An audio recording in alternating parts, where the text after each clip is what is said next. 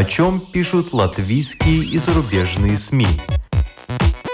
И не только на первой полосе. Медиа поле. На латвийском радио 4.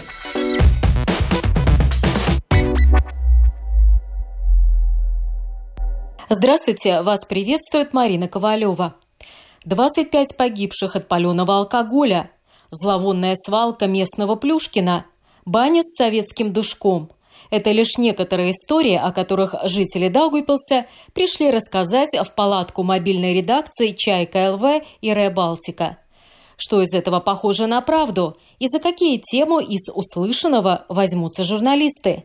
Об этом расскажет Инна Плавока, главный редактор и создатель портала «Чайка ЛВ».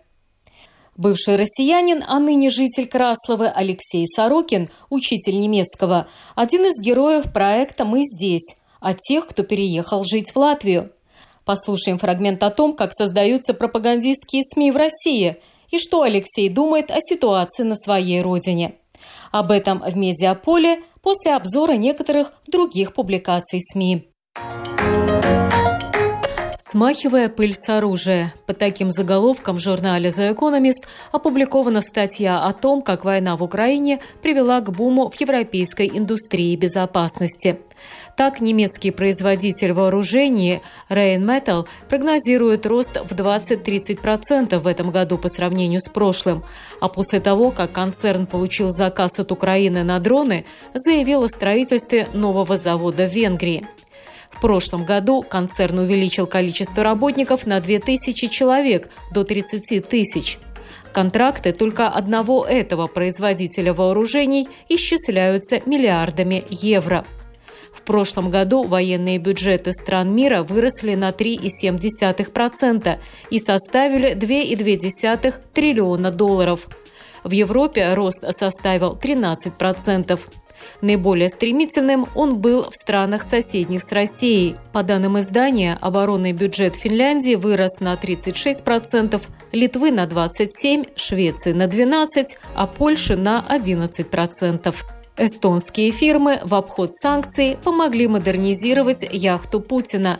Во время войны на нее потратили 3 миллиарда рублей – Оборудование и форму для экипажа поставляли через Турцию и Литву, а оплачивали через Объединенные Арабские Эмираты. Об этом сообщает портал расследовательской журналистики «Важные истории». 82-метровая яхта «Грейсфул» стоимостью 100 миллионов долларов была спущена на воду в 2014 -м. Яхту замечали во время визита Путина в Сочи. В сентябре 2022 года она была замечена в водах Эстонии на пути из Петербурга в Калининград в сопровождении российского катера береговой охраны ФСБ. Название на ней было изменено на «Касатка». Схему, как ее реконструировали с помощью европейских компаний в обход санкций, выясняла команда оппозиционера Алексея Навального. В частности, утверждается, что в сентябре 2021 года на яхте «Грейсфолл» сломалась электронная система для управления двигателем. Купить и привезти дисплеи и помочь с их перепрограммированием согласилась эстонская фирма «Бриз Марин». Весной 2023 года она забрала оборудование в Петербурге, и частное лицо доставило его в Германию. Британский Татлер пишет о том, что происходит на знаменитом греческом острове Миконос, где в баре на пляже Намос продают шампанское по 72 тысячи евро за бутылку, а 300 евро за лежак на пляже – обычное дело. Скандал разразился в связи с незаконным строительством вилл, отелей и целых поселков на Миконосе. В начале года в Афинах был жестоко избит главный археолог Греции Манолис Псарус – ведомство которого выдает разрешение на строительство. Ждать приходится долго, в офисе работает всего 10 человек, а заявок на разрешение поступает около 500 в год. Но большие деньги ждать не могут. Темными зимними вечерами бульдозерами на Миконосе расчищают площадки под строительство – Избиение Псароса привело к расследованию и жестким мерам. На Миконос направили 100 расследователей финансовых преступлений, инспекторов среды и полицейских. Двум девелоперам уже выписали мегаштрафы на сумму 33 миллиона и 14 миллионов евро, а также повелели сравнять с песком незаконно возведенное. Выданные ранее разрешения на строительство приостановлены до окончания расследования. Татлер приводит примеры самовольства бизнесменов. Один из них ограничил вход на пляж. На него можно выйти только через ресторан. К тому же все обнесено забором не хуже, чем у пограничников. Оборот этого пляжа в прошлом году составил 50 миллионов евро, а прибыль – 10 миллионов. Миконос по-прежнему популярен. Только за одну неделю в июле на нем побывало 220 тысяч человек, при населении острова – 10 тысяч. В одном из августовских номеров журнала «Майя Свесис» Ивита Рука описывает свое путешествие на Фарерские острова, где охота на китов-пилотов, иначе гринд – национальная традиция. Один улов может составлять несколько сот особей, а добычу делят между всеми жителями коммун, а не только между китобоями. Так принято, в этом единство. Мясо китов-пилотов можно попробовать только у местных – его не подают в ресторанах. Гарниром служит картошка, единственный овощ, который растет на Фарерских островах, и сладкая горчица. На архипелаге из 18 островов не продают недвижимость иностранцам, запрещены аборты, детям 12-13 лет разрешено работать, и они могут рассчитывать на минимальную почасовую оплату 120 крон в час. На Фарерских островах не хватает тех же водителей автобусов или, например, продавцов. В последнее время здесь развивают туризм, но все так дорого, что обычно туристы не задерживаются дольше, чем на 3-4 дня. В живописных местах можно наткнуться на таблички только для местных, а при загрузке на паромы для местного автотранспорта приоритет. Фарерские острова оправдывают свое название – овечье. Овец здесь больше, чем людей. 70 тысяч при населении 54 тысячи человек. 80% жителей – христиане. На островах 140 церквей и общин. Люди, которые держатся друг за друга как в танце, так и во время охоты – основа жизни островитян, отмечает издание, описывая особенности охоты на китов-пилотов и приводя слова местного жителя-моряка. У каждого есть право на свою культуру. Медиа поле. На латвийском радио 4.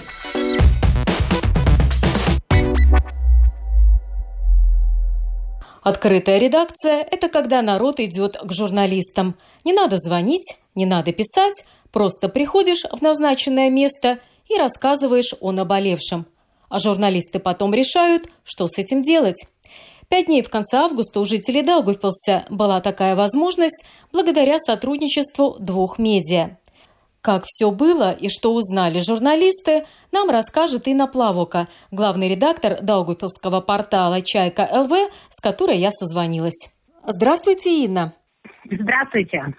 А как возникла идея организовать совместную мобильную редакцию портала «Чайка ЛВ» и Балтийского центра журналистских расследований «Рыбалтика»? Но с этой идеей в феврале в Даугавпилс приехала э, Санита Емберга, мы встречались, и она мне рассказала, что э, вообще интересно, она мне говорит, слушай, есть такая сумасшедшая идея, э, вот не знаю, что ты на нее скажешь, а, а, эту идею она вообще привезла из Македонии а, на одном из семинаров или на какой-то встрече с коллегами. Вот македонские журналисты делились таким опытом. Они совместно, редакция крупного расследовательского центра, работали в небольших городах вместе с локальными маленькими редакциями и расследовали там коррупционные дела. Ну и когда Саня там мне рассказала, я говорю, что классная идея, ну какая, что, сумасшедшая это в общем, она мне понравилась, и мы уже в феврале как бы стали думать о том, что вот, вот надо эту идею реализовать. А мне, конечно, было очень приятно, что а, Рыбалцика говорила о том, что хорошо, что есть чайка в Даугавпилсе, потому что если бы чайки не было, ну, не знаю, с кем бы они могли эту идею реализовать, для нас это, это было тоже очень ну как, почетно, не знаю, потому что, ну, таких журналистов-расследователей, а, они известны международной а, да, то есть это, это крутые имена и, и сотрудничество с ними для «Чайки» это новый опыт, это, это такой experience, э, посмотреть, как коллеги работают. Ну, в общем, со всех сторон это здорово. И для меня еще было очень важно, что у нас нет редакции, ну, такой физической, да, так получилось, что человек родилась в 2018 году, и первое грантовое финансирование, оно не предполагало там какого-то аренды офиса и все такое.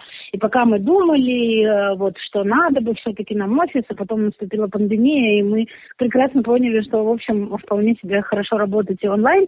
Но это лишает нас возможности, во-первых, работать рядом друг с другом, да, команде этого очень не хватает, вот как выяснилось, как говорили мои молодые журналисты, которые работали в этой мобильной редакции, что очень не хватает очного общения. Ну и у нас нет такой возможности вот прям поговорить с людьми, которые подходили и подходили и к журналистам Рыбалтики, и ко мне, и к нашим журналистам разговаривали, делились своими а, проблемами. В общем, это, это тоже, конечно, ценный опыт э, и очень важно и полезно и для нас, и, как мне кажется, для читателей «Чайки» и для читателей э, «Рыбалтики». А, то есть вы поставили палатку прямо в центре города, куда могли приходить люди и рассказывать о каких-то наболевших проблемах? Да, мы поставили яркую красную палатку на перекрестке улиц Ригас и э, Михайлса. Это, ну, центр, это прям вот центр-центр. Да, честно говоря, а у нас были опасения, что, может быть, Даугавпилское самоуправление не разрешит. Нам нужно было получить разрешение на работу этой палатки. Нужно было там решить множество технических вопросов, э, но к нашей радости Даугавпилское самоуправление разрешило поставить там палатку, решали вопросы с охраной.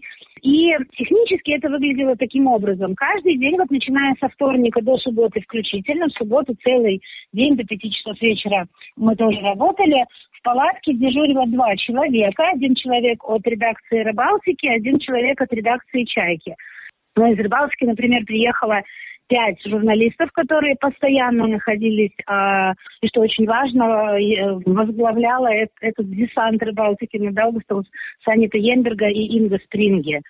А, то есть руководители этой редакции, да, еще три журналиста. И два раза за эту неделю к ним приезжала из Риги съемочная группа в составе трех человек. А они приезжали снимать параллельно и вместе в Даугавпилсе они работали в том числе вот над, над своими документальными проектами. А, вот. И а, журналисты «Чайки», а, остальные, кто не находился в этой мобильной редакции, либо там бегал по своим редакционным заданиям, либо мы находились в, в бизнес-инкубаторе, за что тоже очень большое спасибо такой возможности. Это очень здорово, что в городе есть место, где вот можно заранее договорившись, сидеть и работать в благоустроенном, комфортном офисе с интернетом и так далее. Все были как бы рядом и э, коммуницировали друг с другом. И да, вот эти два человека, которые сидели в палатке, к ним подходили люди, Предварительно мы информировали горожан, информировали людей, что вот будет э, мобильная редакция «Чайки» и «Рыбалтики» работать, поэтому те, кто... Э, ну, «Чайка» писала об этом активно, «Рыбалтика», э, особенно в соцсетях они там информировали. То есть люди, которые читают эти СМИ, они... Э, знали о том, что происходит, но э, кто-то, кто не читал, все равно обращал внимание и подходил, потому что невозможно было не заметить эту нашу красную палатку, э, на которой большими буквами было написано «Говорим с Даугавпилсом», э, классный концепт, что Рыбалтика, рижские журналисты-расследователи а, видели это не как разговор о Даугавпилсе, а именно разговор с Даугавпилсом.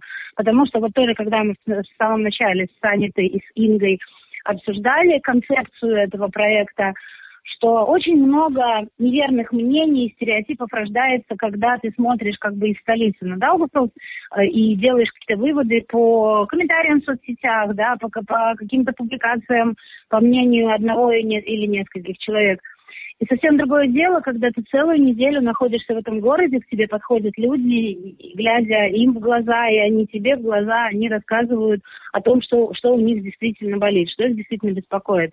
И, конечно, интересно было, что к журналистам Рыбалтики подходили люди, которые разговаривают на латышском языке в основном, и э, помимо каких-то проблем, э, которые они видят в самоуправлении, там, э, в коммунальном хозяйстве города, они говорили о проблемах с латышской средой, говорили о том, что в Даугавпилсе Ну, например, а, молодая семья русскоязычная, но хочет, чтобы у ребенка с детства не было проблем с латышским языком и хочет вырастить э, этого ребенка латышскоязычным, сталкивается с проблемами, потому что даже отдавая в латышский детский сад, ребенок все равно там говорит по-русски, и с ним там говорят по-русски. Да? Или, например, э, история о том, что учреждениях в Даугавпилса специалисты латышскоговорящие, приехавшие из столицы, сталкиваются с проблемой, что они не могут выполнять свои э, рабочие обязанности, потому что они не знают русского языка. Для меня, как редактора русскоязычного СМИ, зацикленного, наверное, на проблемах русскоязычной аудитории, не то чтобы это было какой-то там ошеломительной новостью, но просто ну, не смотрела я на эту проблему, может быть, даже не видела этой проблемы. А об этом очень многие латыши говорили а, вот журналистам Рыбалтики. То есть э, люди говорили о таких э, достаточно острых э, проблемах, но когда они рассказывали об этом, просили ли они, например, чтобы не фиксировали их личные данные? Насколько они боялись называть вот свои имена? А, вы знаете, да, примерно, наверное, половина. Я вот так вот, а, в общем, всего около 120 человек. Просто сейчас еще приводим эту таблицу в порядок, да, вот я сейчас посмотрела 117, но я сегодня ночью вспомнила, что я одного человека забыла записать, еще пока мы приводим это все в порядок, около 120 человек. Я бы сказала, что а, ну, одна третья часть из них точно а, хотела оставаться анонимным. И интересно, что особенно, когда а, эти люди рассказывали о ну, по их мнению, каких-то плохих вещах, которые происходят в Даугавпилском самоуправлении, а в отношении руководства Даугавпилского самоуправления, да, эти люди просили а, не называть своих имен, а, не, не, ну, писать или говорить об этом так, чтобы они не были идентифицированы. Ну да, потому что люди опасаются, э, ну не секрет, что в Даугавпилском самоуправлении вопросы с такими людьми могут решаться увольнением, так уж точно. Это, это как бы, мне кажется, для всех, кто живет в Даугавпилсе, это абсолютно понятная картина. Ну и это, кстати говоря, не только э, при нынешнем руководстве самоуправления, я бы так сказала. Это вообще какая-то э, норма такая, что власть, она окружает себя людьми, которые говорят про нее только хорошее. И это у нас называется окружить себя надежными людьми. А было ли так, что человек, например, пришел с одной темой, а профессиональный журналист разговорил его и вывел еще на какие-то темы и узнал что-то новое? Да, конечно. Были люди, которые приходили уже с четким планом, о чем они хотят поговорить. И, кстати, к нам подходила довольно много людей, которые начинали с того, что вообще в Даугавпилсе все прекрасно. И не надо тут искать э, нич- ни- ничего плохого, и не надо вот это. Но как бы, когда я, например, начинала говорить, что, слушайте, мы не ищем ничего плохого, мы о хорошем с удовольствием, да, а прекрасная у меня, вот я сама записывала в мою смену, была история человека, который переехал а, с Украины, но это никак не связано с войной, это связано, там романтическая любовная история, и произошло это 12 лет назад, да, и человек с большой любовью рассказывал о Даугавпилсе, о Латгалии, о том, что ему здесь нравится, и сравнивал это с тем, как у него происходило на его родине. То есть мы совершенно не фокусировались на, на каких-то э, там таких вот именно негативных моментах. Но было такое, что человек вот начинал с этого, а потом когда видел, что ну, мы готовы обо всем поговорить, он начинал рассказывать и о проблемах, там, я не знаю, в своем дворе или в своем домоуправлении или что-то такое. Вот это, кстати, тоже очень важный очень момент.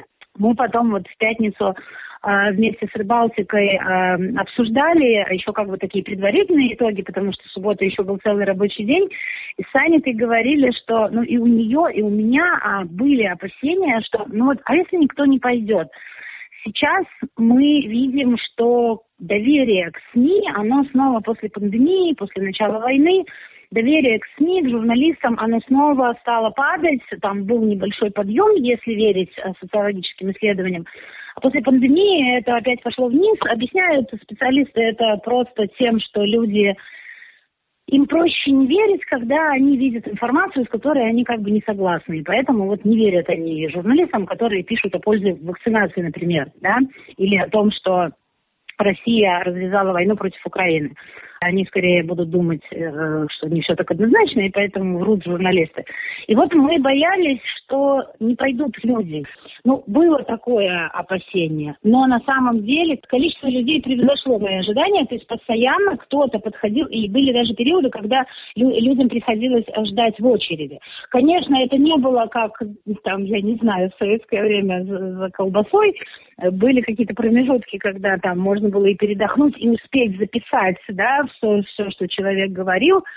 А, но, в принципе, вот просто вот так шли и шли и шли. Приходили активисты, приходили а, известные в Даугавпилсе такие активные люди, кроме обычных горожан. В субботу даже мэр Даугавпилса пришел и имел долгую беседу с Санитой Ембергой.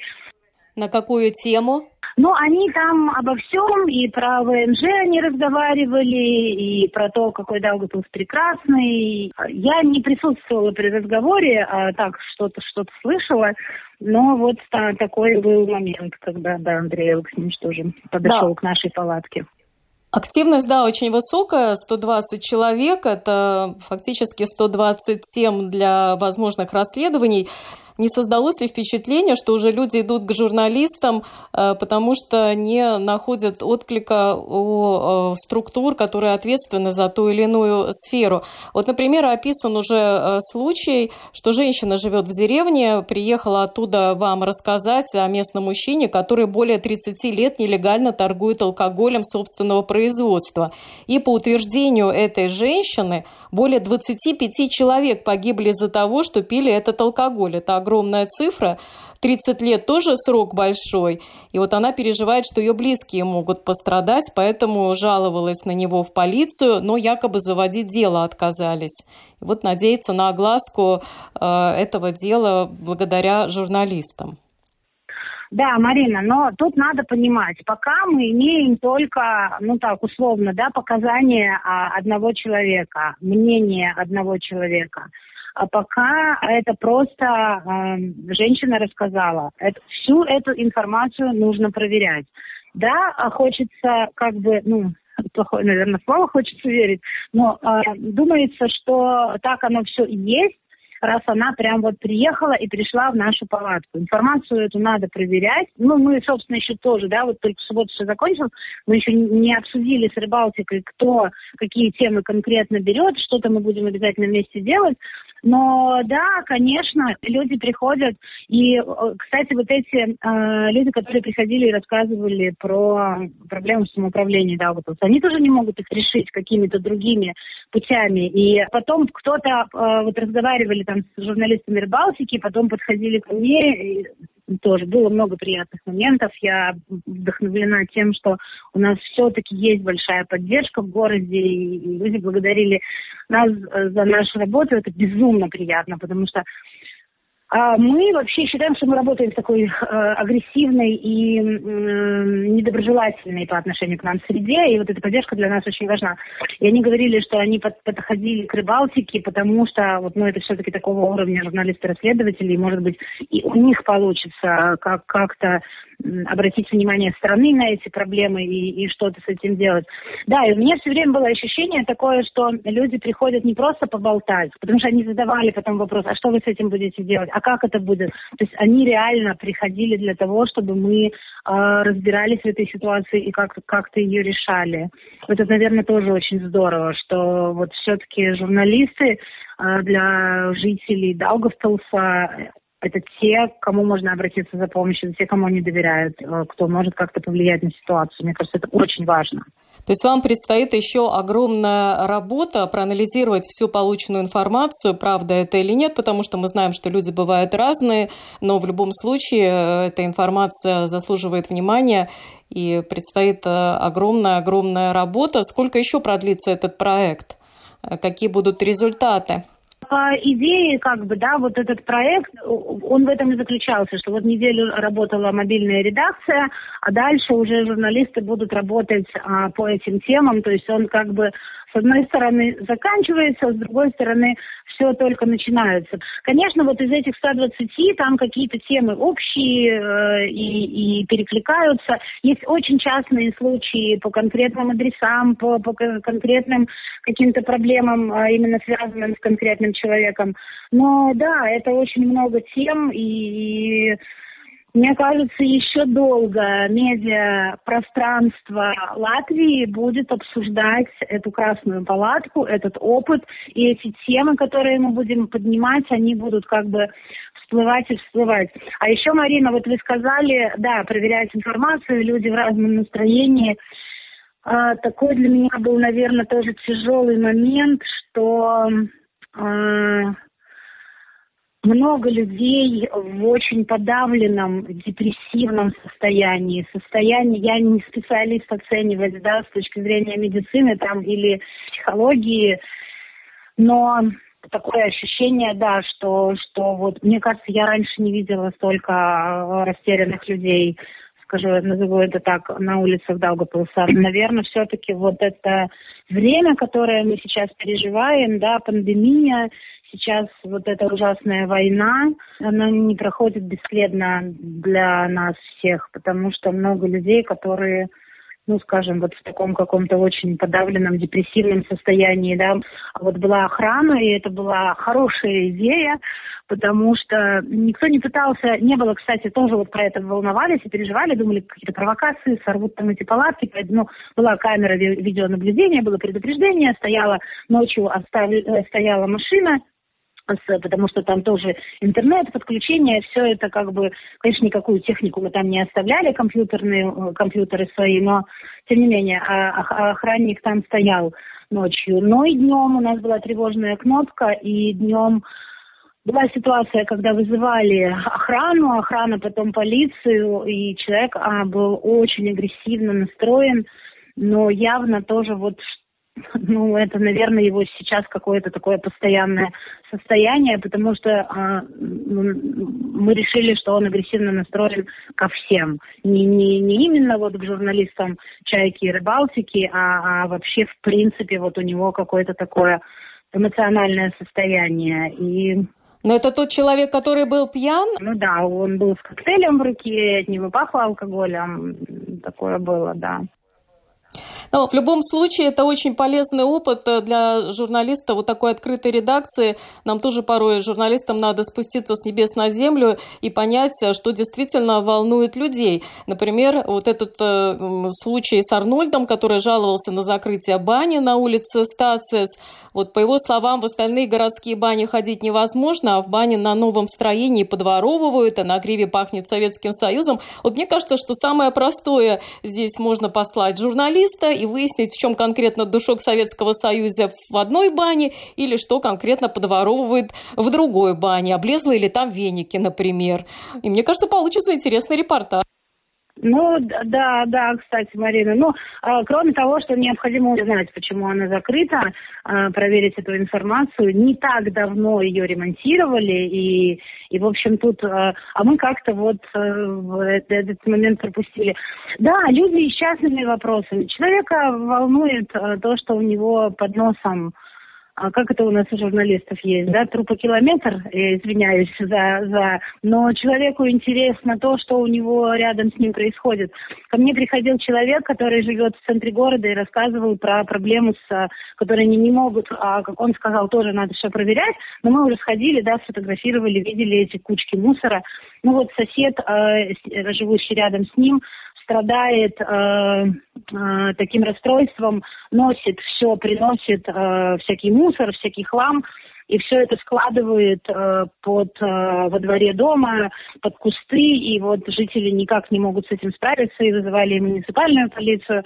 Ну, в общем, тоже вот такая тема, да, ну вот такая совершенно бытовая, человеческая, но она портит жизнь, как вот и у этого человека баня закрылась, у него жизнь поломалась, он, он привык, у него как бы... Это важно очень для, для людей, особенно для локальных СМИ, потому что я, я вот... Мы когда такие истории пишем, ну, статистика зашкаливает а, выше, чем а, любые какие-то на наш журналистский взгляд, да, какие-то важные темы, о которых необходимо поговорить с аудиторией. А вот написать какую-то локальную историю, вот это будут все читать, все делиться, все обсуждать, все как-то эмоционально реагировать. Да, вот это и есть такая городская локальная журналистика. А вот уже сейчас вы могли сказать, э, э, какие бы, например, три темы вы э, готовы взять в разработку? Ну, а мы точно займемся и, и обратим внимание на латышскую среду, которая в Даугавпилсе существует или не существует.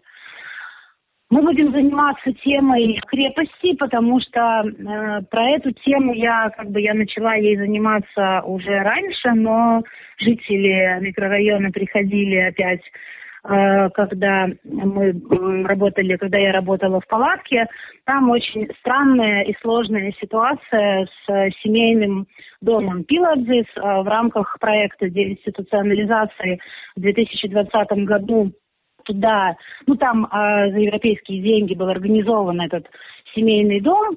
Что-то такое произошло летом этого года, э, что дети, которые там жили, превратили жизнь жителей микрорайона просто в кошмар.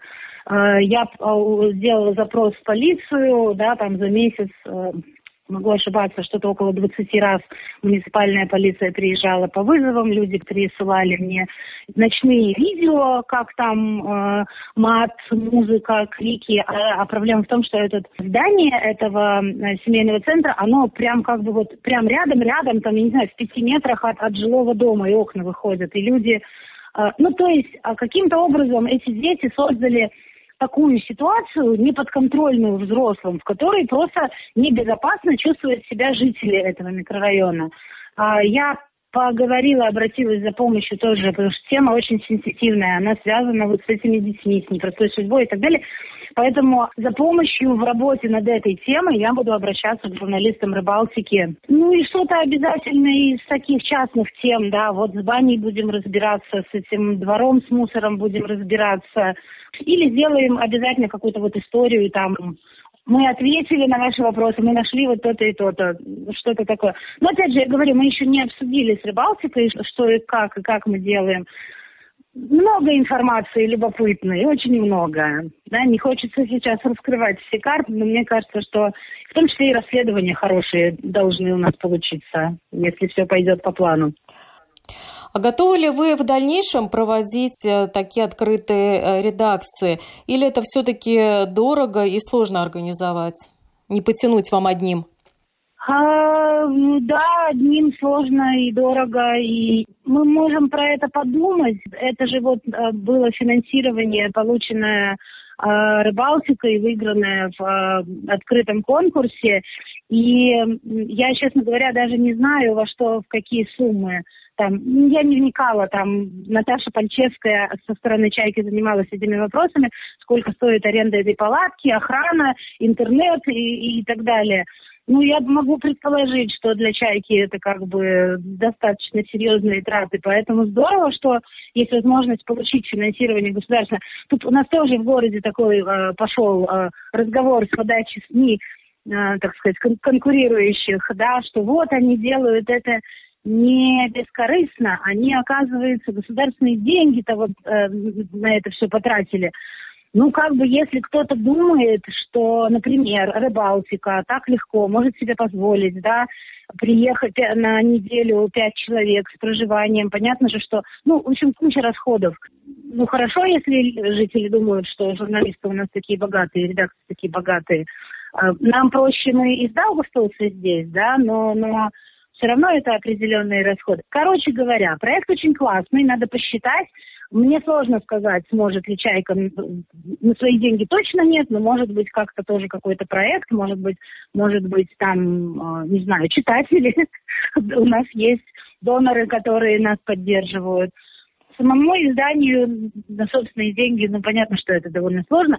Плюс, мне кажется, что здорово, что, что все-таки, понимаете, к нам, а, к Чайке-то, в принципе, прийти могут и написать могут. Мы, мы очень открыты, и уникальность Э, нашего издания в том, что нас очень многие вообще лично знают. Мне кажется, в Даугавпилсе, вот у кого не спроси, ну, может быть, там молодые совсем люди. А у кого не спроси, кто такая Инна Плавок, кто такая Наташа Пальчевская, ну, я не знаю, каждый второй скажет, знаем, и знаем, как выглядит, и, и знаем там лично, да, поэтому к нам обратиться не проблема. Здорово, что рядом с нами сидели журналисты Рыбалтики. Ну, как бы все равно для человека это какой-то, наверное, более такой вот ну, расследователи. Вот они расследованиями занимаются. Дру- другая специализация у этого издания. Да, и они могут вывести эту проблему, показать ее на вселатвийский уровень, привлечь к ней больше внимания. И вообще здесь надо думать, конечно, не о деньгах, а о пользе для общества. Ведь э, так много тем, из которых наверняка получится несколько сильных расследований. И в конечном итоге жизнь общества должна улучшиться. Да, и это в рамках интеграционного проекта, да, и, и он как раз интеграционный, потому что вот мы сидели, русские обсуждали проблемы в одной палатке рядом и друг с другом, да, латыши свои, и, ну, тут очень-очень, на самом деле, много плюсов, и а, вывести на уровень страны, а, я бы так сказала, уже и Чайка может, потому что, Марина, и в том числе тебе я очень благодарна. Я очень благодарна всем коллегам, которые много внимания уделили работе нашей редакции. Это тоже очень важно. А, это хороший пример, хороший как бы журналистский опыт, но очень важно, что э, журналисты других изданий нас поддерживают. Поэтому это тоже очень важно, потому что маленькая чайка в Даугавпилсе, какую бы она проблему не выкопала важную, ну, ей очень сложно будет донести это до всей латвийской аудитории, да, и, и что-то поменять. А вот благодаря такой нашей друг друга поддержке, это, конечно, мы совсем превращаемся в другую силу. Вот что важно. Э, тогда можно упомянуть еще один проект «Чайки», э, который вы сейчас реализуете совместно с порталом РусТВНет. Э, я говорю о проекте «Мы здесь», потому что как раз на днях был выложен новый эпизод с Алексеем Сорокиным. Может быть, несколько слов об этом проекте? Да, это, это проект, который мы осуществляем вместе с Рустовнет при финансовой поддержке Совета министров северных стран. Мы должны в рамках этого проекта сделать 24 видеоистории, истории людям о людях, и концепт такой, мы рассказываем о людях, которые переехали в Латвию э, из-за войны если речь идет об украинцах, и, или из-за политических режимов, как вот в, в том числе история с Алексеем Сорокиным, да, который переехал из России, и э, белорусские истории. Мы делаем 12 историй из нашего региона, Даугавпилс и Латгалия. Э, ТВНет делает 12 историй Рига, Привижье, вот, вот а, как бы свой регион. По условиям проекта мы тоже в том числе публикуем истории, которые делает ТВНет, ТВНет, а, истории, которые делаем мы. Эти истории, мне кажется, они очень важны, потому что, особенно в Латгалии и в Даугавпилсе, потому что мне кажется, что только через какое-то эмоциональное дотрагивание э, да, до, э, до сердец, до душ, вот с Алексеем Сорокиным не настолько, там более такой конструктивный, он очень поясняет свою позицию, такой серьезный более разговор. А вот, например, обе эмоциональные истории у ТВНета первые, и у нас вот Вероника из Мариуполя, э, там прям, мне кажется, вот трогает за душу. И тогда только через это эмоциональное как бы, воздействие, наверное, человек может понять какие-то какие вещи, что произошло. А я сейчас предлагаю послушать вам э, фрагмент из проекта «Мы здесь», э, видеоинтервью с Алексеем Сорокиным, э, которое выложено уже на портале «Чайка». Я вырезала два фрагмента. Один, который касается работы медиа, медиа в России, как там это происходит, а второй о том, что Сорокин думает о ситуации в России. Потому что, конечно, было уже много историй людей, которые приехали в Латвию из Украины, меньше рассказывают о людях, которые приехали из России. Почему Почему мне кажется э, важным, э, что вы э, делаете и истории об этих людях. Алексей родом из России, но сейчас живет в Краслове. Давайте послушаем небольшой фрагмент. У меня есть один друг там, который в принципе, он разделял и на тот момент уже мои взгляды. Он считал, что то, что делает Путин, это неправильно, но он работал на одну контору пропагандистскую, которая производила газету и в этой газете была ну, самая такая оголтелая пропаганда за Единую Россию. И он относился с юмором или с таким э, цинизмом к своей работе, да, говорил он так, усмехаясь, в нашем коллективе нет ни одного члена «Единой России». Все смеются над тем, что мы пишем, все знают, что это вранье. Когда, когда там в газете э, пишут, что вот это интервью там с Васей Огурцовым, то этот Вася Огурцов – это я на фотографии, якобы фермер, который за Путина. Когда началась война, через несколько дней он позвонил мне. «Алексей, скажи, пожалуйста, э, как мне уехать в Латвию?»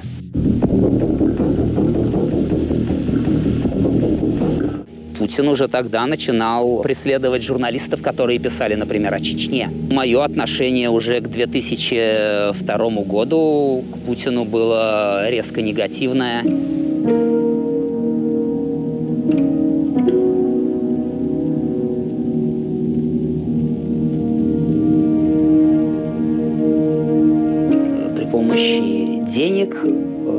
Пропаганды, вот этой ФСБшной хитрости, он смог сплести вот эту всю систему, исключить оппозицию из, из Думы. Такого в Украине не было вообще никогда. Когда свергали Януковича, в Раде была довольно представительная позиция, мне кажется, процентов 30.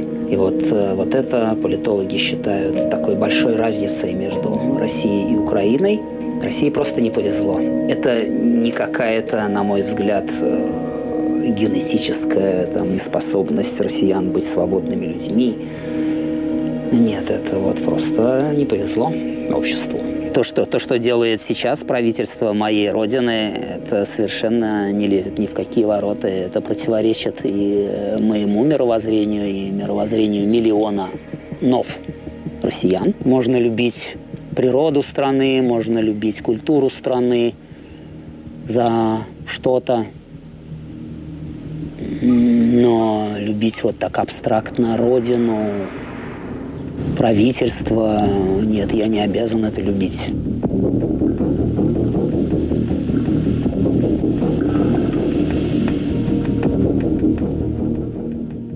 Теперь это страна стала фашистской, к сожалению. И должна теперь, по-моему, новый флаг получить. Я считаю, что Россия – это в принципе европейская страна. Ей как-то не повезло, какая-то вот колея чуть-чуть там ушла в сторону, но это временно. Так же, как с нацистской Германией это произошло в 1933 году. Страна вырулит вернется в европейскую семью, туда, где ей полагается быть. Ты играешь в какую-то лотерею дурацкую, в которой тебя могут вот просто так замести таким бреднем и мобилизовать, и отправить на фронт под Бахмут.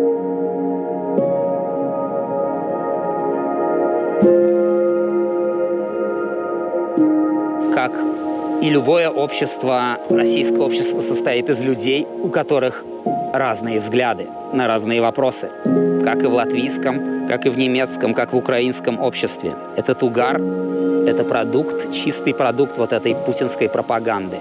Изощренной, дорогостоящей, лютой. Какое соотношение там ватности, неватности или просто равнодушия, нам трудно сказать, потому что нельзя э, ожидать каких-то репрезентативных опросов в несвободной стране. Когда Россия станет нормальной страной, когда российское общество станет нормальным обществом, связываюсь с тем, с вопросом, когда падет режим Путина.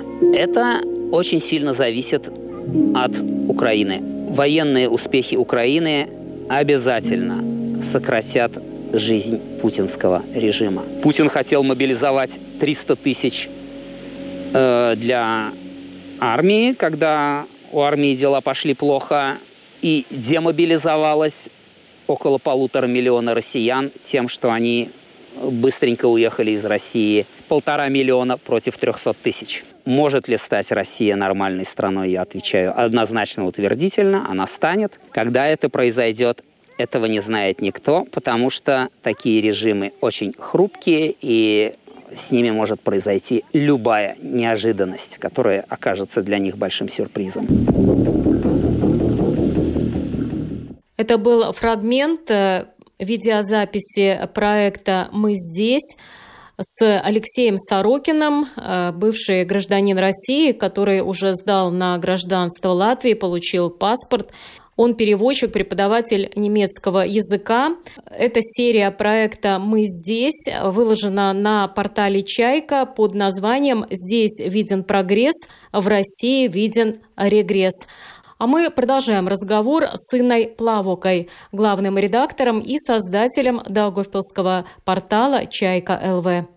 Не знаю, могу еще добавить, вот, что э, когда мы писали этот проект, мы планировали, что у нас будет равное количество героев, рав, равное количество человек из Украины, из России, из Беларуси. И для меня было неприятным открытием, что самая большая проблема, а, во всяком случае в Даугавпилсе вот здесь у нас в Латгале, это с героями из Беларуси. Люди боятся так говорить, это, это просто я, я просто боятся, боятся за свою жизнь, за жизнь своих родственников. И когда ты думаешь вот, а, ну вообще о том, что происходит в соседней стране, об отношении очень легкомысленным а, э, некоторых жителей, многих жителей Латвии, да, которые продолжают ездить туда, а, поскольку это без, без виз и все такое. И когда ты разговариваешь с белорусами, которые говорят, я боюсь, мне там родственников в тюрьму посадят, я у вас тут в передаче снимусь. Просто, ну, ну понимаешь, да, в какое время, где мы живем. Поэтому э, я прям не уверена, что нам удастся соблюсти вот этот вот пропорции. Я надеюсь, что те, кто финансирует этот проект, нас поймут, Э, у нас, потому что у нас будет объективное а, объяснение, мы не можем подвергать риску людей, и чтобы была угроза какая-то их жизни и безопасности. Но вот это для меня было такое открытие этого проекта, что даже россияне более так, видимо, они уже все для себя все, все как бы закрыли и понимают, что при этом режиме они уже туда не вернутся, и как бы готовы разговаривать. Белорусы боятся страшно. Это мне вот как человеку европейскому, да, с европейским умом, мозгами, я вообще этого понять, я понимаю, но я принять этого как-то вот я, я, я не понимаю. Ну что ж, желаю вам удачи. Э, спасибо вам за то, что так интересно рассказали, как разные проекты помогают развиваться вашему порталу «Чайка». И до новых встреч. До свидания. Спасибо. Спасибо, это была Инна Плавока, главный редактор и создатель Даугавпилского портала «Чайка ЛВ». Программу подготовила и провела Марина Ковалева. Спасибо за внимание. О чем пишут латвийские и зарубежные СМИ? И не только на первой полосе. Медиа поле. На латвийском радио 4.